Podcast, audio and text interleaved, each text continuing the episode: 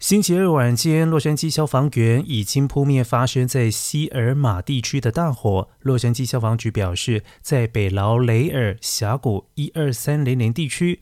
丛林大火烧毁的面积不到一英亩，所幸没有任何建筑物受到威胁，也没有任何人员有受伤的报告。而起火的原因正在调查当中。另外，五月十一号起发生在城县拉古纳尼古尔市的海岸山火肆虐多天，造成多栋房屋损毁，以及上百户的民众被迫撤离。所幸在消防人员的努力之下，周二时火势控制率已经达到百分之百，暂时避免了更多的人才损伤。